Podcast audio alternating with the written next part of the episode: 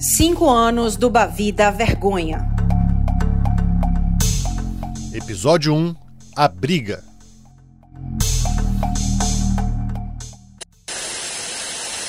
Que a vinheta é de esporte, mas o caso é de polícia. Passamos a semana inteirinha falando do Bavi da Paz, depois de quase um ano, né, Sérgio, que não tinha torcida mista nos estádios, para os jogadores fazerem um papelão para todo mundo e uma selvageria, né, dentro de campo. Nos envergonha todos nós, sejamos nós torcedores ou não de Bahia Vitória, mas apaixonados por futebol. Porradas e escândalo no Clássico da Bahia. No caso da bola, o Jornal de Portugal era para ser o Clássico da Paz na Bahia e virou Batalha Campal.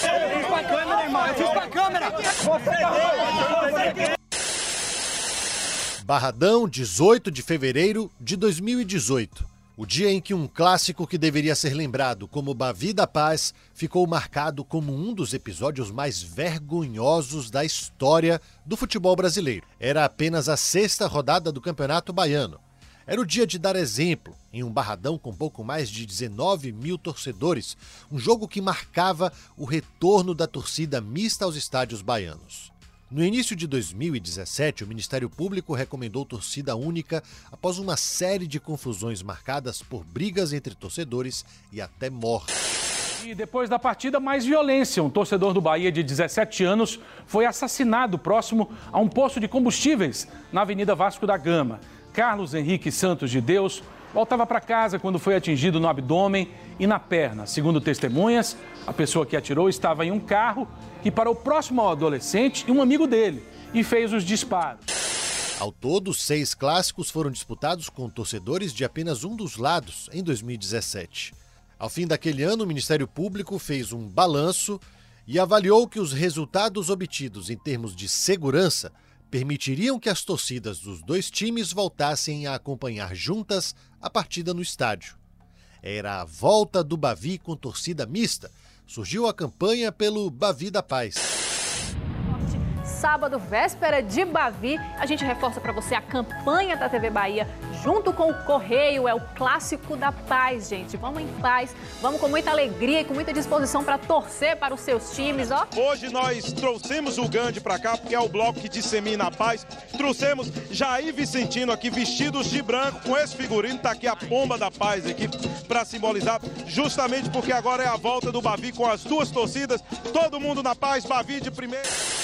Lógico que a gente foi com aquele intuito de ser realmente entender, internalizar o que, o que foi é, difundido, prospectado para o público, para todos os desportistas, que seria o Bavi da Paz, né? Esse é Jailson Macedo Freitas, árbitro do Bavi e atualmente presidente da Comissão Estadual de Árbitros de Futebol da Bahia. A tendência é ser tranquilo, mas Bavi é Bavi, né? Eu tenho aproximadamente 15 Bavis na carreira então o Bavi realmente é uma atmosfera diferente, né? Mas estamos falando do Bavi, clássico marcado por grandes confrontos e inúmeras confusões. O clima amistoso quase nunca dura muito. Nas redes sociais, os jogadores já se provocavam bem antes da bola rolar. Gente tiver aí no ponto, olha a provocação dele aí, chamando o barradão de barra lixo, provocando também os adversários, hein, Cassão? É, isso já tinha acontecido. Inclusive, o jogo de quinta-feira, o Brian, quando fez o gol, ele foi para a torcida do Vitória e falou assim: domingo, domingo, e fez um sinal de que domingo hum. haveria alguma coisa. Talvez muito em função disso, dessa provocação, mostrando que domingo eles iam mostrar que eram os donos da casa, que era quem mandava no Barradão. O zagueiro Canu, capitão do Vitória naquela partida, conta que tudo o que aconteceu antes do jogo interferiu no ambiente do clássico. Então, era, era, era, era o Bavi da Paz, né? Era o Bavi da Paz. É até então estava tudo tranquilo, existe Bavi, sempre existe as provocação da torcida, mas da torcida é normal. A gente é atleta, a gente tem que estar tá no nosso lado de, de, jogador, de atleta. E aí o Vinícius, né, como eu falei, teve aquela provocação na rede social, não sei se vocês viram, é, que ele coloca é, domingo, sei que lá, a mãe, a irmã, essas coisas. Entramos em contato com o Meia Vinícius, mas ele preferiu não participar desta série. O Vitória foi a campo em melhor momento na temporada. Venceu sete dos nove jogos disputados. O Bahia vivia a fase mais instável, com apenas três triunfos em sete partidas disputadas no ano. Por outro lado, o tricolor carregava uma invencibilidade de cinco jogos em Bavis. Guto Ferreira, técnico do Bahia naquele jogo e atualmente do Goiás, lembra as dificuldades encontradas naquele início de temporada. É, a gente estava começando a temporada ainda, né? Foi, foi bem, bem no início da temporada. O, o Vitória tinha começado bem o Campeonato Baiano. A gente não tinha começado o campeonato tão bem. Então, a gente estava bem no início do trabalho. E a gente não tinha começado bem o trabalho, porque na estreia nós perdemos pela Copa do Nordeste em casa. Mas nós procuramos entrar, na, naquele momento a gente tinha que dar algum tipo de resposta também. Que o clássico sempre é uma partida que a gente vencendo, a gente cresce. A gente estava estruturando, embora mantivesse um, uma certa espinha dorsal do ano anterior, tinha alguns jogadores que estavam retornando, outros chegando, e o time não estava ainda bem encaixado, né? Perderam peças-chave, tipo o René Júnior, de um ano para o outro. Eu lembro que o Elton estava chegando, o Gregory estava recente entrado na equipe. Então, o time do Bahia estava começando a tomar forma. A gente encarava a partida como um clássico, né, cara? Clássico a gente tem que sempre ganhar, gente. E chegava a hora de ver qual retrospecto iria prevalecer dentro de campo. E também quanto tempo o clima amistoso iria durar. Minutos antes de a bola rolar, jogadores de Bahia e Vitória se abraçaram no centro do gramado e fizeram um minuto de silêncio pela morte de Danilinho, jogador da Juazeirense, que sofreu um infarto, e também de Matheus Chaves, atleta do Jequié, vítima de um acidente de carro. Uma paz que parecia se desenhar com um abraço no meio de campo entre os jogadores. Mas o jogo foi tenso. Muitas faltas para os dois lados. Com a bola rolando, o jogo era disputado, de poucas chances de gols, como normalmente acontece em clássicos. O Bahia começou melhor e o Vitória equilibrou. Chegou ao gol aos 33 minutos. Denilson. Ele finalizou em cima de Douglas, pegou o rebote e completou para o gol.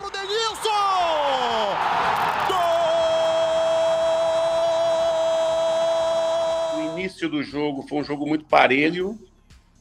A gente até estava bem na partida, mas nós acabamos tomando um gol no contra-ataque, é, num dos poucos lances assim efetivos do, do Vitória no primeiro tempo. É, a gente estava ganhando a partida, né? Um, no primeiro tempo a gente fez uma partida excelente primeiro tempo.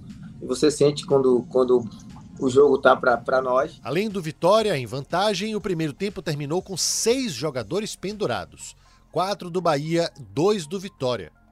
Ainda assim, na avaliação de Jailson Macedo, estava tudo dentro da normalidade. Estava super tranquilo, né? É, nós estávamos próximos das jogadas, marcando, enfim, um trabalho de equipe muito bom, jogadores se respeitando. A opinião é acompanhada por Luanderson Lima, quinto árbitro daquela partida e responsável por acompanhar tudo de perto do banco de reservas. Clássico em si ocorreu dentro da normalidade. Nós sabemos que alguma coisinha ali ou outra ali é natural, né? Esse confrontamento às vezes é natural, mas não que fuja do contexto futebolístico que é o jogo, né? O jogo jogado. Parece até redundante, mas é verdade. Jogo jogado, aquela disputa, aquela intensidade. Então nós sabemos que clássico tem aquela rivalidade dentro de campo, né? Uma jogada mais né, roubadas de bola. Então, acredito que antes de ocorrer esse fato, o jogo estava correndo normalmente, como um clássico que é o Bavi. E então chega o segundo tempo. O primeiro lance capital não demora a acontecer. Aos três minutos, Jailson Macedo Freitas marca pênalti para o Bahia, depois de um toque na mão de William Correia. Vina, o mesmo da provocação antes do jogo começar, vai para a cobrança e. bateu e mandou para a rede. E tudo desmorona. Vinícius marcou e aí começou toda a confusão. O jogador foi para o fundo do gol comemorar. Dançou e fez gestos para a torcida do Vitória. Fernando Miguel foi reclamar com ele.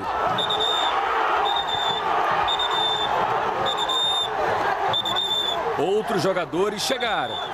E aí os atletas que durante toda a semana pediram paz tiveram esse tipo de atitude.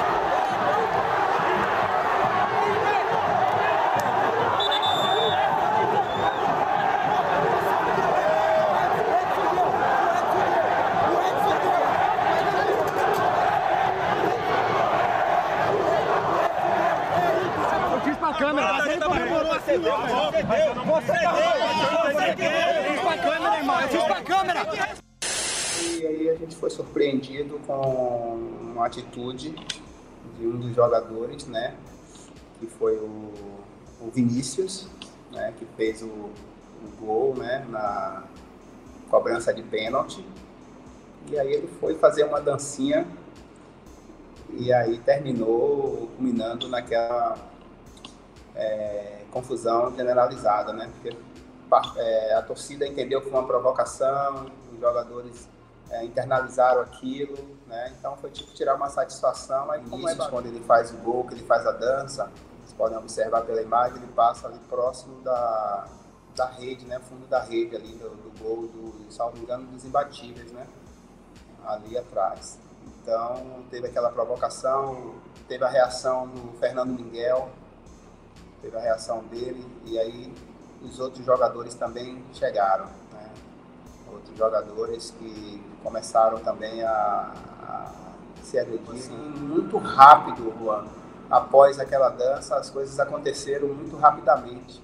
Porque até então a reação do, do Fernando Miguel foi em pró da torcida, né? Porque foi muito em frente à torcida. Ele, como líder também, ele quis realmente é, dizer, olha, não faz isso, né? Para o Vinícius. E a partir daí outros jogadores se aproximaram e começaram a, a ter aquelas agressões, né? De ambas as equipes. Mas foi uma cena muito marcante. Quadro a quadro, ato após ato, a confusão aconteceu nesta sequência. Vinícius comemora gol na frente da torcida do Vitória. Fernando Miguel agarra Vinícius pela camisa e tira satisfação. Outros jogadores cercam Vinícius e Fernando Miguel. Canu chega na confusão e atinge o rosto de Vinícius com o braço. Edson chega por trás de Canu e acerta o zagueiro. Rainer dá um soco em Edson. Iago e Denilson acertam Vinícius no rosto. Canu dá dois socos em Vinícius. E Edson aplica dois tapas em Brian. E teve muito mais.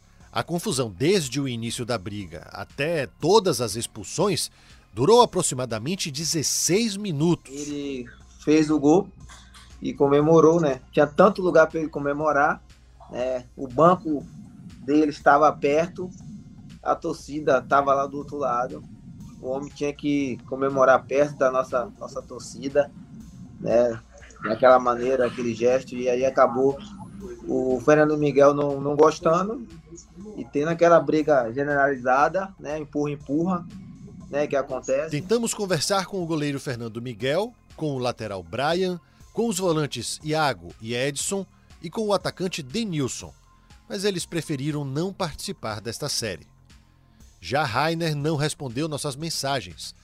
Pela dancinha, Vina recebeu ao menos três socos, dois deles do zagueiro Canu, que se justifica. Fui, eu fui agredido duas vezes, né, por dois atletas, né, que eu tô de costa, né, e aí eu acho que foi o Becão, acho eu e o, e o Edson, né, me dá dois socos por trás e eu saio meio assim, meio tonto, né, e aí eu vejo, vejo o, o Vinícius, ver aquela briga, e eu para me defender, e eu tentei me defender e dei um soco no, não sei nem onde, onde foi que eu tinha dado o soco, mas pegou no Vinícius. E aí, enfim, mas a, a, muita gente fica falando pela aí que eu fui o causador da briga, que isso e aquilo, mas negativo. Eu fui um, um cara que eu cheguei, naquela ocasião era o capitão, cheguei para normal na briga, empurra, empurra, e acabei sendo agredido e eu acabei revidando. Guto Ferreira enxerga a confusão de outra forma.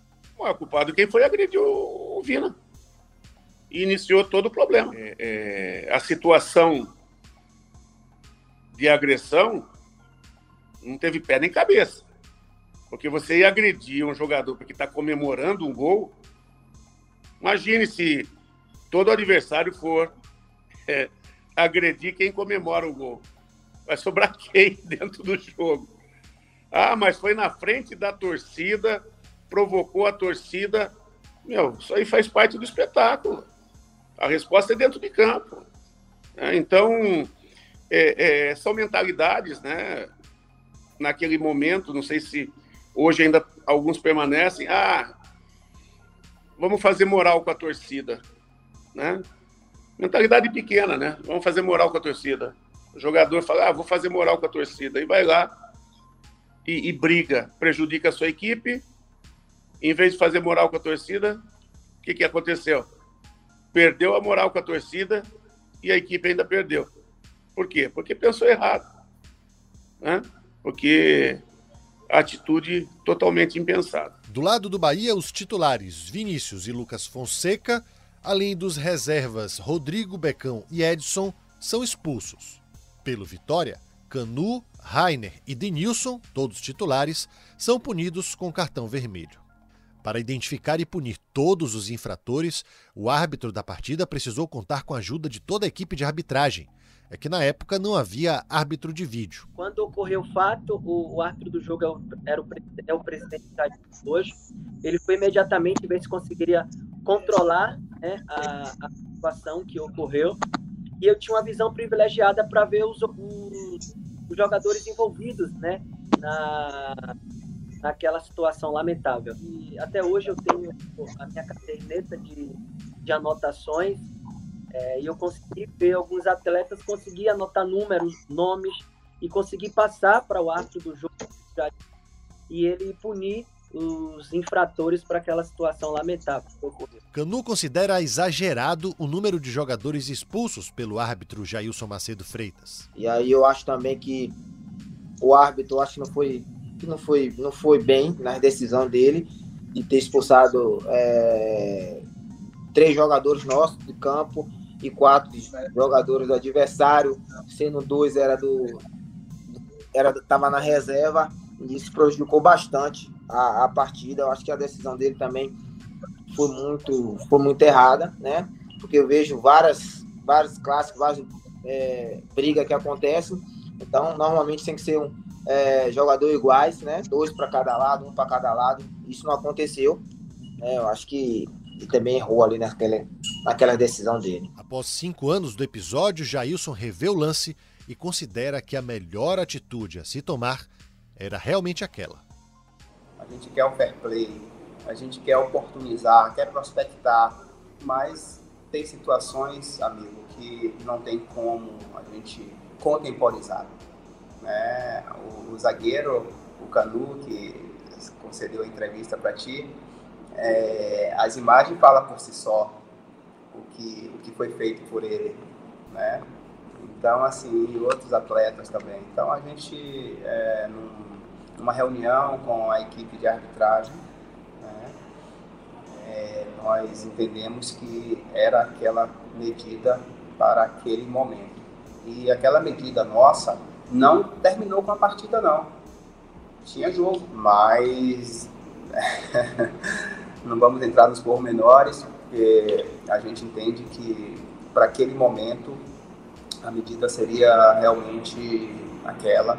Sim, como Jailson disse, ainda tinha jogo, ou ao menos se imaginou que teria. O Bavi da Paz, que virou Bavi da Vergonha Nacional, ainda reservava mais um episódio triste em sua história e que até hoje gera discussão. No próximo episódio. Que nós detectamos, por vezes, é, pegue ao Bruno, pode tomar o segundo amarelo. Dúvida ele falou, fala pro Bruno tomar amarelo. A decisão é de quem está dentro de campo. Se ele pela história do Bahia, eu tenho certeza que o Bahia preferiria, numa circunstância dessa, tomar uma goleada do que sair de campo do jeito que o, que o adversário saiu. Eu não, não falei com o André em momento nenhum, tá? O fim precoce do clássico, o polêmico cartão amarelo para Bruno Bispo e Wagner Mancini no olho do furacão. Uma nova leitura labial sobre o caso. Este episódio contou com roteiro de Juan Melo, produção de Gabriele Gomes, edição de Rafael Carneiro e minha narração, Gustavo Castellucci.